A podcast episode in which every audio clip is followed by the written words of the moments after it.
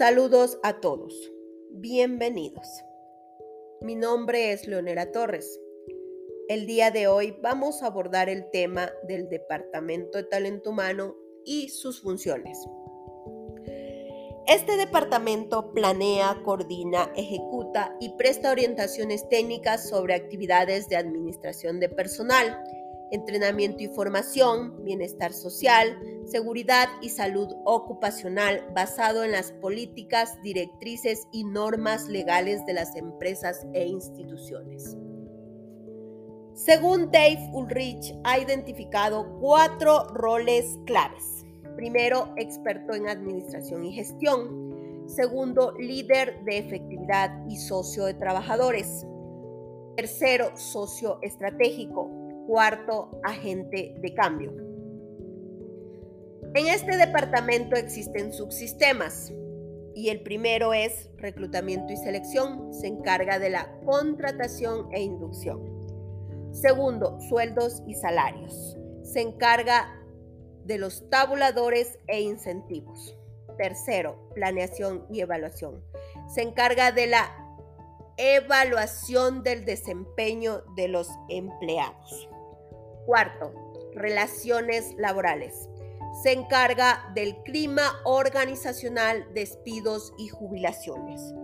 Quinto, servicios y prestaciones, como por ejemplo comedor, transporte, actividades culturales, recreativas y deportivas. Sexto, higiene y seguridad.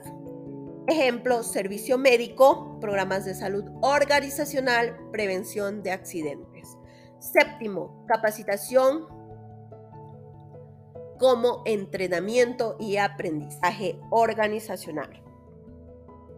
Los indicadores de la gestión de las funciones del Departamento de Talento Humano se refieren a las expresiones cuantitativas que relacionan variables o datos para medir atributos en un proceso. Estos indicadores presentan características de ser claros, precisos, significativos, pertinentes y congruentes. Los tipos de funciones de este departamento son dos. La primera, de actuación, se refiere al volumen o cobertura de actividades, cumplimiento de estas y costo de las mismas. Segundo, de logros. Miden el resultado de los procesos realizados en el Departamento de Talento Humano, como por ejemplo calidad del servicio, satisfacción de los clientes. Dentro de este departamento circulan documentos importantísimos, citados a continuación. Nómina de empleados, relación del puesto de trabajo, planillas de seguro social como IES, ISPOL e ISPA, nombramientos y contratos, memorándums, aptas de finiquito, informes de jubilación, presupuesto del departamento, documentación personal de los empleados. Vamos a explicar un poquito sobre los contratos. Los contratos es un tipo de acto jurídico en el que intervienen dos o más personas y está destinado a crear derechos y obligaciones. Este contrato debe tener información como la nombrada a continuación. Partes contratantes. ¿Cuál administración contrata y los datos del contratista? Objeto contractual. ¿Cuál es la obra a realizar, el servicio a prestar, el suministro a dar? El plazo. Plazo en que el contratista debe cumplir con lo pactado el monto, lo que pagará la administración al contratista. Tenemos que tener claro que en nuestro país estos contratos no deberían ser firmados por debajo de los 400 dólares, que es el salario mínimo vital de nuestro país, Ecuador.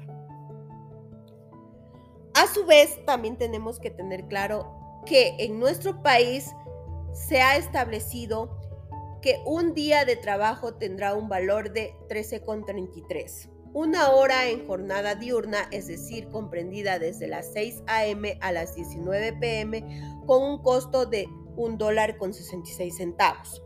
La hora en jornada nocturna en horario comprendido de 19 pm a 6 am tendrá un costo de 2 dólares con 7 centavos.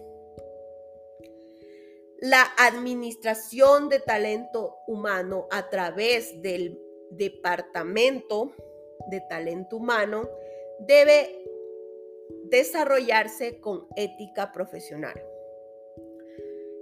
El clima organizacional donde se desempeñan los empleados influye en los resultados que consiga la empresa, en el reconocimiento que le dé la sociedad.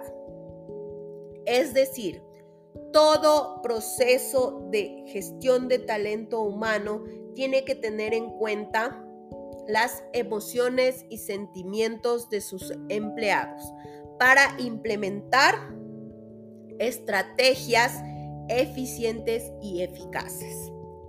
Gracias por su atención.